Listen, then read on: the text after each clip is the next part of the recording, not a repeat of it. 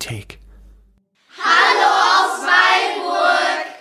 Hallo, wir sind hier in der Kreis- und Stadtbücherei in schönen Walburg, mitten in Hessen. Wir machen heute unseren ersten Podcast-Wochenende und ich bin die Nadine, bin aber nicht alleine hier, sondern mit Jaro, Paul, Ole, Julian, Jonathan, Till, Lina, Lara, Leni. und wir haben uns ein super cooles und spannendes Buch ausgesucht. Dazu gibt es gleich mehr.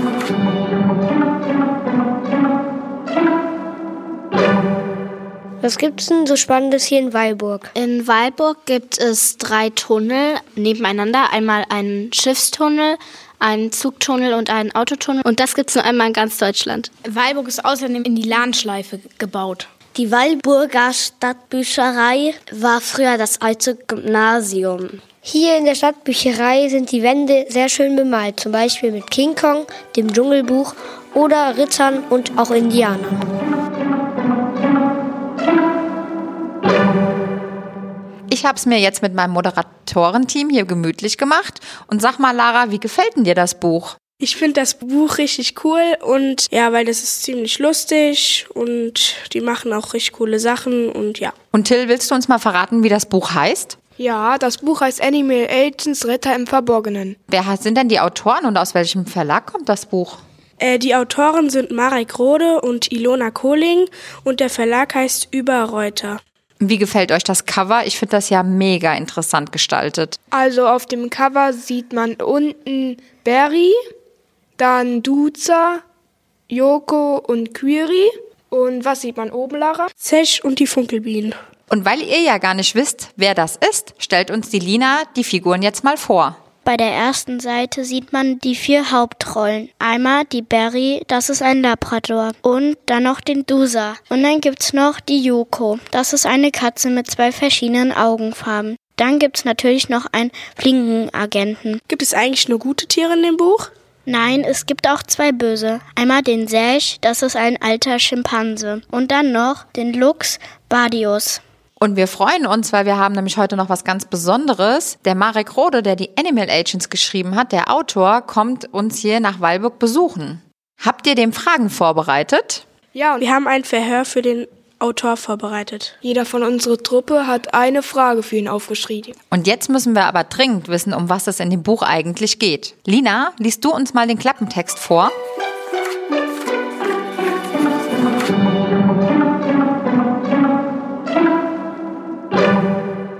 Geheime Gesellschaft ist die Verbindung aller Tiere zu Wasser, zu Land und in der Luft. Sie ist dazu da, das Gleichgewicht auf der Erde zu bewahren. Doch seit langem sind wir nur noch damit beschäftigt, zu verhindern, was die Fellwechsler anrichten. Die Agenten der geheimen Gesellschaft der Tiere verfolgen eine wichtige Mission, die Erde und alle ihre Lebewesen zu beschützen. Doch immer öfter kamen ihnen die Menschen aller voran die fiese Firma Black X in die Quere. Dieses Mal hat Black X es auf die Bienen abgesehen. Sie wollen sie durch Roboterbienen austauschen. Das können Jungagentin Barry und ihre Freunde nicht zulassen. Doch es gibt auch Tiere, die der Gesellschaft nicht angehören und es satt haben, hinter den Menschen aufzuräumen. Wir steigen jetzt in die Geschichte ein, wo die Labradorhündin Barry im Hinterhof auf Yoko trifft. Fellwechsler sind gefährlich. Als Barry sich durch den Türspalt drängte und in den Hinterhof stürmte, saß Yoko bereits ein paar Schritte entfernt auf einer halbhohen Ziegelmauer, die von wilden roten Rosen gesäumt wurde. Hey Yoko, da bin ich. Machen wir Übungen, bitte, bitte. Ich freue mich schon den ganzen Tag darauf, rief sie und sprang in die Luft. Yoko schaute sie mit ihrem strahlend blauen Auge an. Das andere, das gelbe, hatte sie zugekniffen und das verhieß nichts Gutes. Du hast es schon wieder getan. Ihr blauer Blick konnte sich unangenehm tief in einen hineinbohren. Nö, was denn? Fragte Barry ganz harmlos und kratzte sich mit der Pfote ausgiebig hinter den Ohr. Du weißt genau, was ich meine. Diese Fellwechseleien, kleine Kunststückchen, gehorchen und gefallen und sowas. Yokos Stimme war hart und streng. Sie mochte es gar nicht, wenn Barry es ihren Fellwechslern recht machen wollte. Und wenn? Was ist denn schon dabei? Meine Fellwechsler sind nett zu mir. Herrchen ist richtig lustig und Frauchen wollte sie sich verteidigen. Nett, lustig, darum geht es nicht. Es geht um deine Würde, deine Unabhängigkeit. Du lässt sie zu nah an dich heran, unterwirfst dich ihnen. Yoko starrte Barrys Halsband an, dessen schwarzer Anhänger ein Auge zeigte. Aber du hast doch auch ein Frauchen, erwiderte Barry. Wenn ich dieses alberne Wort schon höre, Frauchen, äffte Yoko sie nach. Nein, habe ich nicht. Ich bin eine freie Katze, bekomme mein Futter und hole mir Nähe und Behaglichkeit ab, wann ich es will. Es sind und bleiben nun mal Fellwechsler. Begrenzte, unberechenbare Wesen, von denen immer Gefahr ausgeht. Immer. Ich mag Gefahr, gab Barry aufgeregt hechelnd zurück. Und an der nächsten Stelle, wo wir jetzt weiterlesen werden, kommt eine nächste Hauptfigur dazu, die Barry und Yoko kennenlernen. Ein geheimnisvoller Auftrag. Doch wie alle jungen Hunde war Barry voller Tatendrang und konnte nun mal nicht lange ruhig bleiben. Was ist? Wollen wir weiterspielen? bellte sie und sprang aufgeregt vor Yoko hin und her. Das ist kein Spiel, das ist ernstes Training, sichte Yoko, ohne den Blick von den Tauben abzuwenden. Und wofür trainieren wir? wollte Barry wissen. Es kam keine Antwort, und so machte sie einfach weiter. Na gut, ich rieche, also ich rieche die Fellwechseljungen, die hier vorhin gespielt haben. Ich rieche Frauchen und Herrchen. Einen Knochen, den habe ich irgendwo beim Baum vergraben. Eine halbvolle alte Fischbüchse in den Mülltonnen, ein Hauch saure Milch rieche ich auch. Sie hob ihre zuckende Nase weiter in den Wind, um sich besser auf die Gerüche um sich herum konzentrieren zu können. Ich rieche das Abendessen von den Fellwechseln im ersten Stock lecker. Und ich rieche einen Hund, der ganz grässlich nach Hafen stinkt, zählte sie auf und schaute stolz zu Joko hinüber. Plötzlich war die Katze wieder voll da. Ein Hund? Wo? Rief sie laut, machte einen Buckel und blusterte ihren Schwanz so dick wie möglich auf. Hallo, ihr Hübschen, sagte eine tiefe Stimme, und jemand trat aus dem Schatten der Hauswand hervor. Es war ein halbhoher, schrecklich ungepflegter Trater mit strähnigen, graubraunen Zotteln und buschigen Augenbrauen, hinter denen seine Augen fast komplett verschwanden. Jogo gab ein furchterregendes Fauchen von sich. Ja, die Schwimmschale ist für die Tiere ein Schiff und die Barry weiß noch gar nicht, in welches Abenteuer sie da jetzt stürzt und wie spannend das wird, das hört ihr jetzt selber. Sie stöhnte. Die Fellwechsler griffen hastig nach ihr und taten das Undenkbare. Sie öffneten den zerfetzten Kittel, holten sie heraus und warfen sie über die Reling. Einen kurzen Augenblick befand sie sich im freien Fall, vor Entsetzen gelähmt. Es blitzte genau in dem Moment, als sie hart auf die Wasseroberfläche aufschlug, und es donnerte, als eine riesige Welle sie mit sich riss. Und es wurde still, als sie unweigerlich im Meer versank. Barry brauchte dringend Luft. Benommen versuchte sie sich zu orientieren, zu erkennen, wo oben und unten war. Sie wollte schwimmen, doch die Beine gehorchten ihr nicht. Ihr Körper schien wie gelähmt, wie zu einem schmerzenden Klumpen verkrampft, und während sie langsam tiefer sank, türmte der Sturm das kalte Meer über ihr zu haushohen Wellen auf. Blitze krachten durch die Nacht. Das erste Mal in ihrem Leben hatte sie eine so gewaltig große Angst, dass sie keinen klaren Gedanken fassen konnte. Nur eins wusste Barry. Sie war in Todesgefahr. Sie strampelte und schwamm um ihr Leben, schaffte es endlich an die Meeresoberfläche. Gierig schnappte sie nach Luft. Es tat weh. Sie konnte kaum etwas sehen. Salz brannte in ihren Augen. Die ganze Welt war in ein dunkles, unheimliches Violett getaucht, das sie fast schwarz wirkte. Und der Mond hatte sich hinter den Wolken versteckt, als wollte er mit all dem nichts zu tun haben. Barry paddelte japsend nach Leibeskräften, streckte die Schnauze hoch und schluckte trotzdem immer neues Wasser. Es brannte in der Nase, sie hustete und spuckte, ruderte mit den Beinen und wurde wie ein Blatt von Wellenkamm zu Wellenkamm gerissen. Dabei musste sie mit ansehen, wie die Schwimmschale hinter den Sturmwellen in der Nacht verschwand, und damit verlor sich auch der letzte kümmerliche Rest ihrer Hoffnung.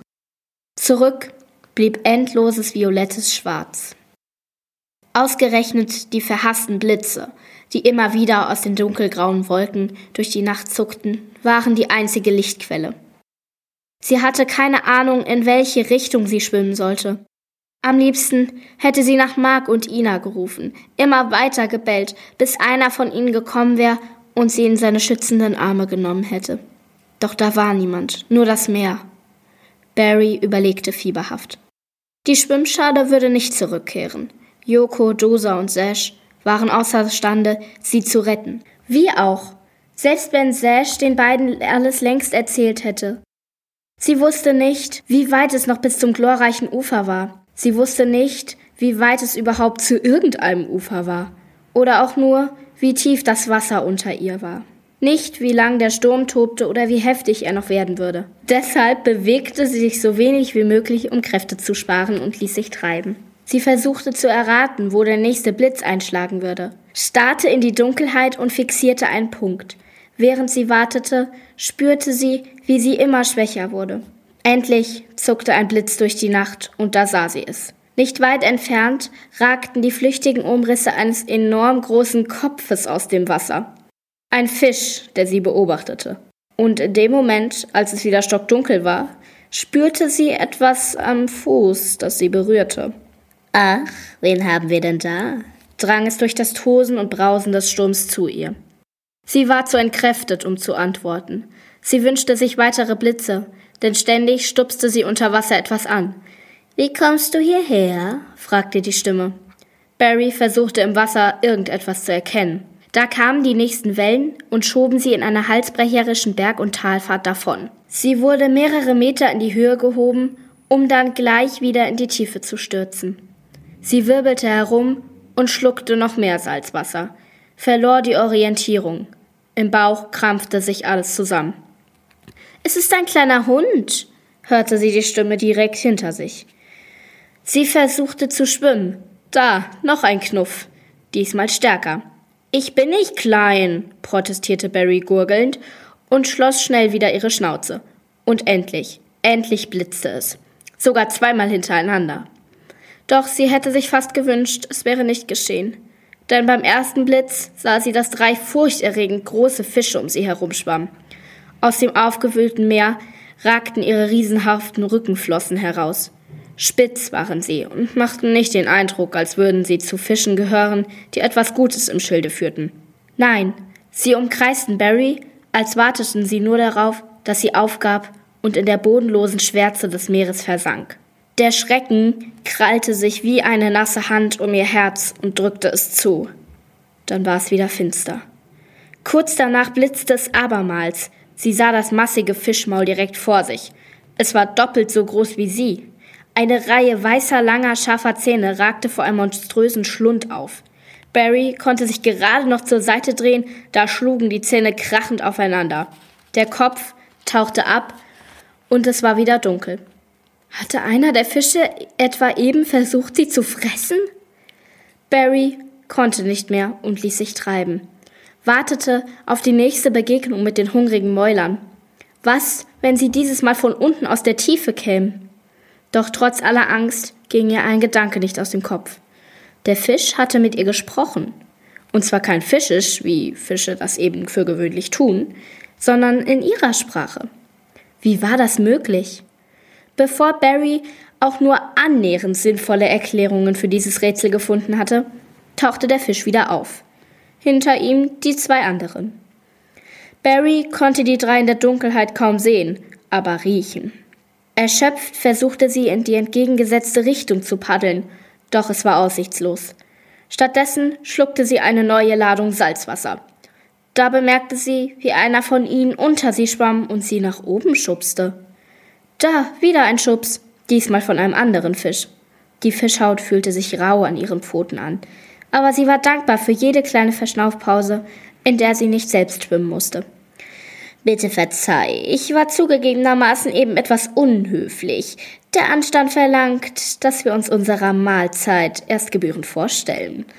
Also, ich bin Schuppam, sagte der Fisch, der anscheinend der Sprecher der Gruppe war. Er schwamm um sie herum und wartete den nächsten Blitz ab, um sich vor Barry zu verneigen. Dabei konnte sie in seine kalten Augen sehen. Und die beiden hier, und damit meinte er offensichtlich seine Begleiter, sind meine verehrten allerbesten Brüder Yado und Asura. Freut mich sehr. Schön dich zu treffen, kicherten die beiden und schubsten sie ordentlich. Sie schienen wirklich beglückt. Doch Barry ahnte, worauf das alles hinauslief. Sollte etwa so ihr frühes Ende aussehen? Ein Hundemädchen also, mit Halsband, dann bist du gewiss bei Fellwechslern aufgewachsen und kannst sie gut leiden. Du kommst wohl von der Schwimmschale, die eben hier vorbeigeschwommen ist, rief Asura. Jetzt ist sie alleine mit uns. Ist wohl verloren gegangen. Kann passieren, wenn man sich mit Fellwechslern einlässt, ergänzte Jado spöttisch. Seine Stimme rasselte.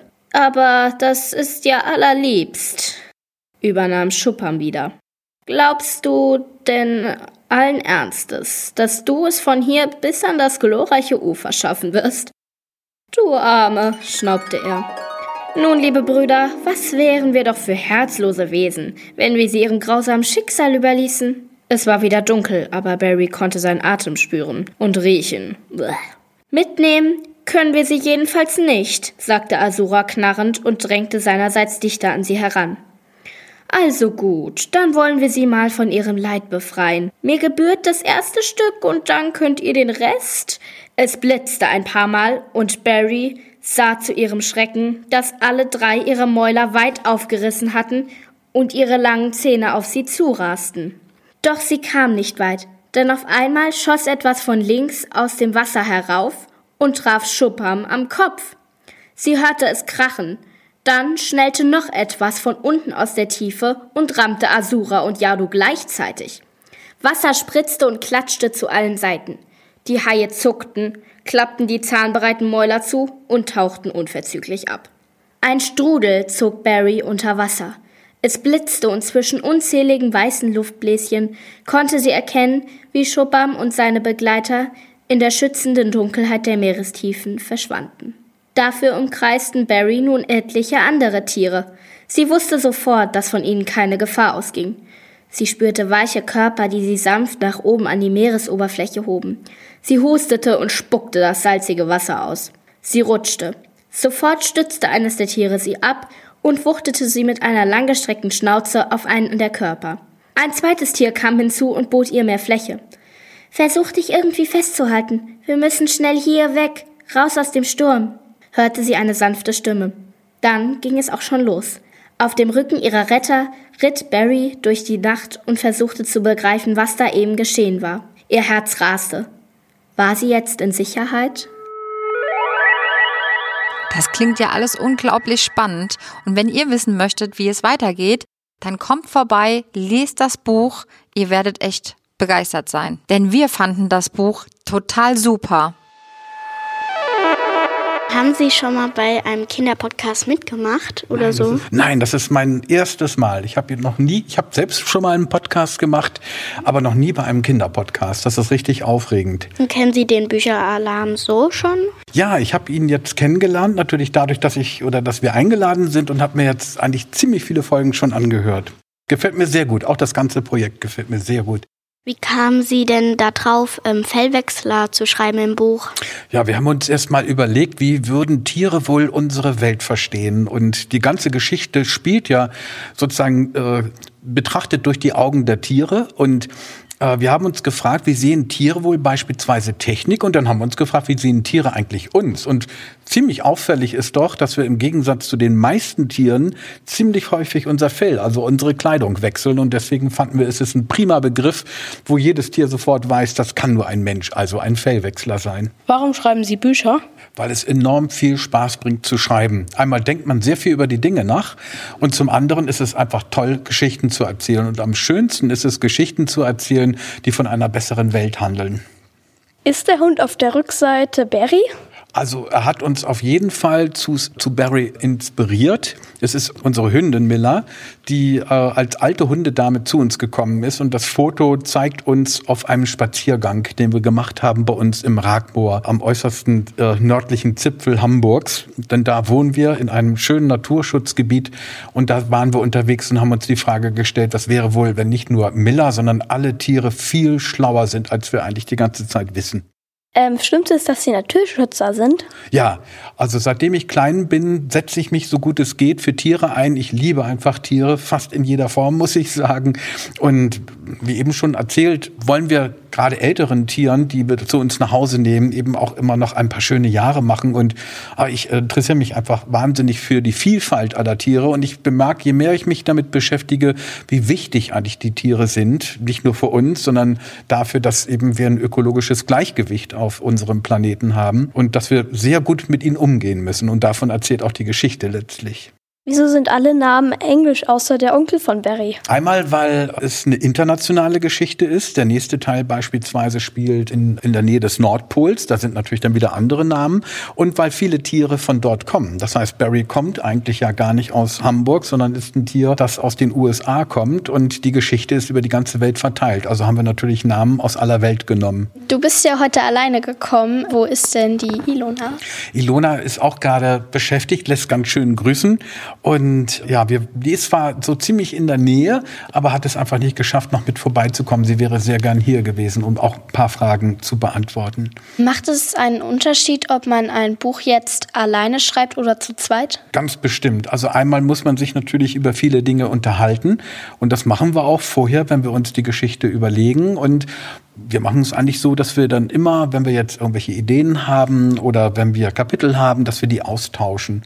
Und da ist es eigentlich ganz gut, wenn man jemanden hat, von dem man weiß, dass man sich sehr konstruktiv, kritisch, wie es immer so schön heißt, also sehr positiv über sowas unterhalten kann und man auch ein Feedback bekommt und einfach weiß, ist das nun ein totaler Unfug, äh, den ich da gemacht habe? Weil du musst dir überlegen, dass man sich zum Teil wirklich so viele Stunden mit ein und denselben Absätzen und Zeilen und Wörtern auseinandersetzt, dass man am Ende gar nicht mehr weiß, dass richtig gut geworden ist und da ist es immer gut, jemanden zu haben. Wie schwer war es, ein Buch nur mit Tieren zu schreiben?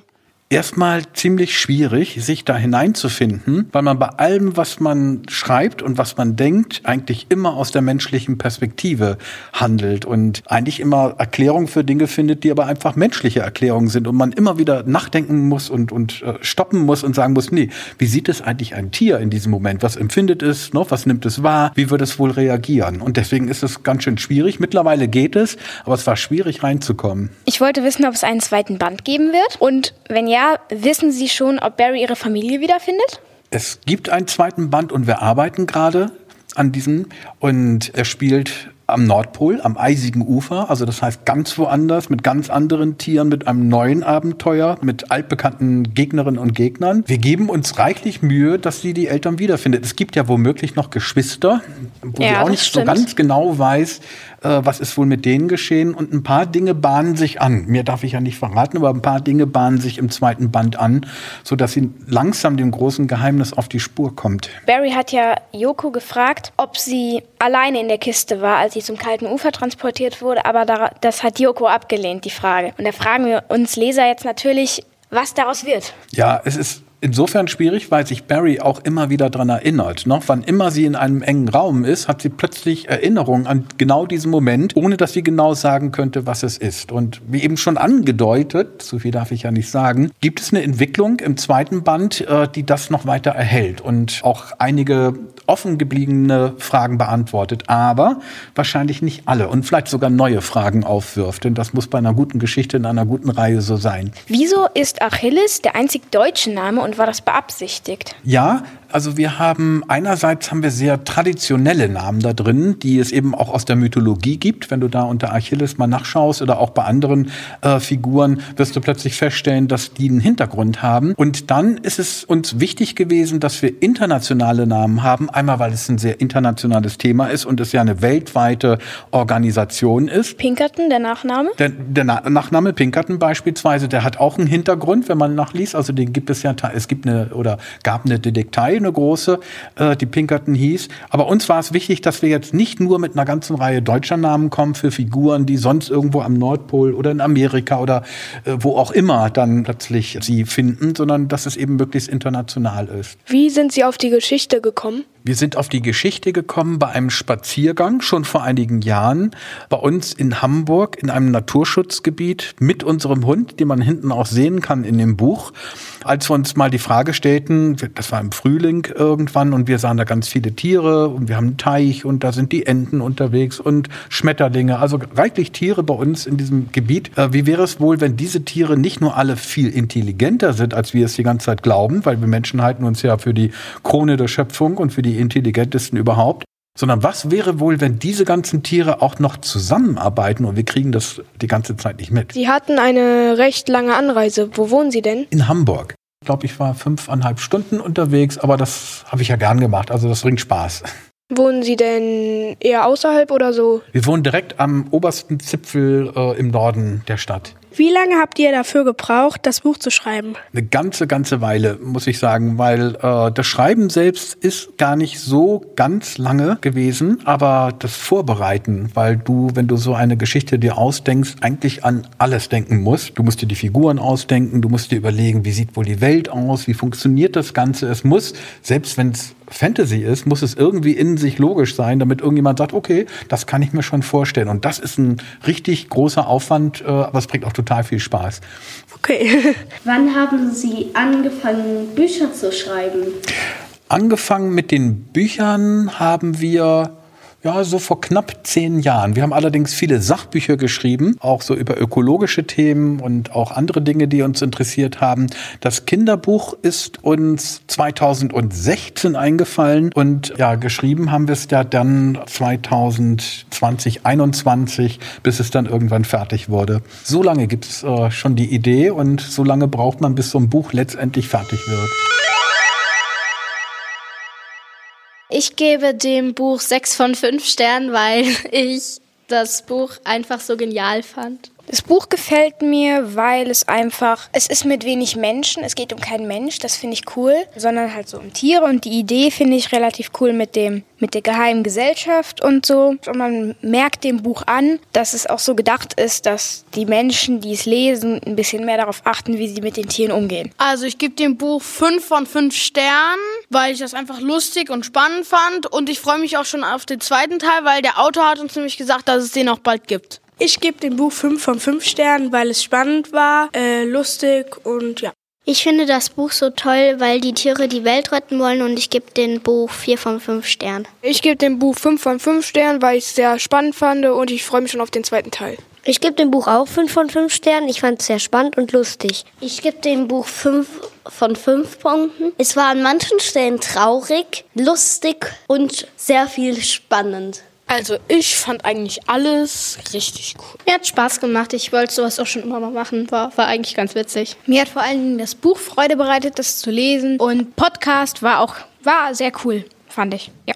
Mir hat der Workshop gefallen. Ich würde es auch nochmal machen, wenn sowas angeboten wird.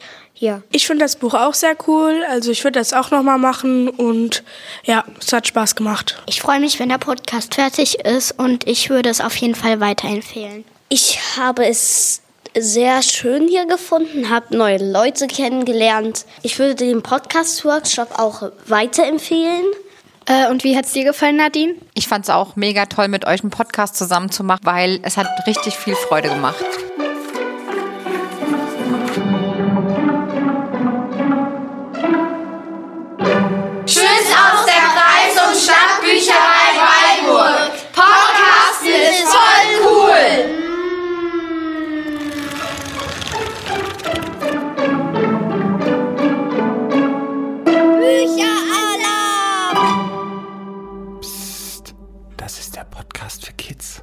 große Bibliothek.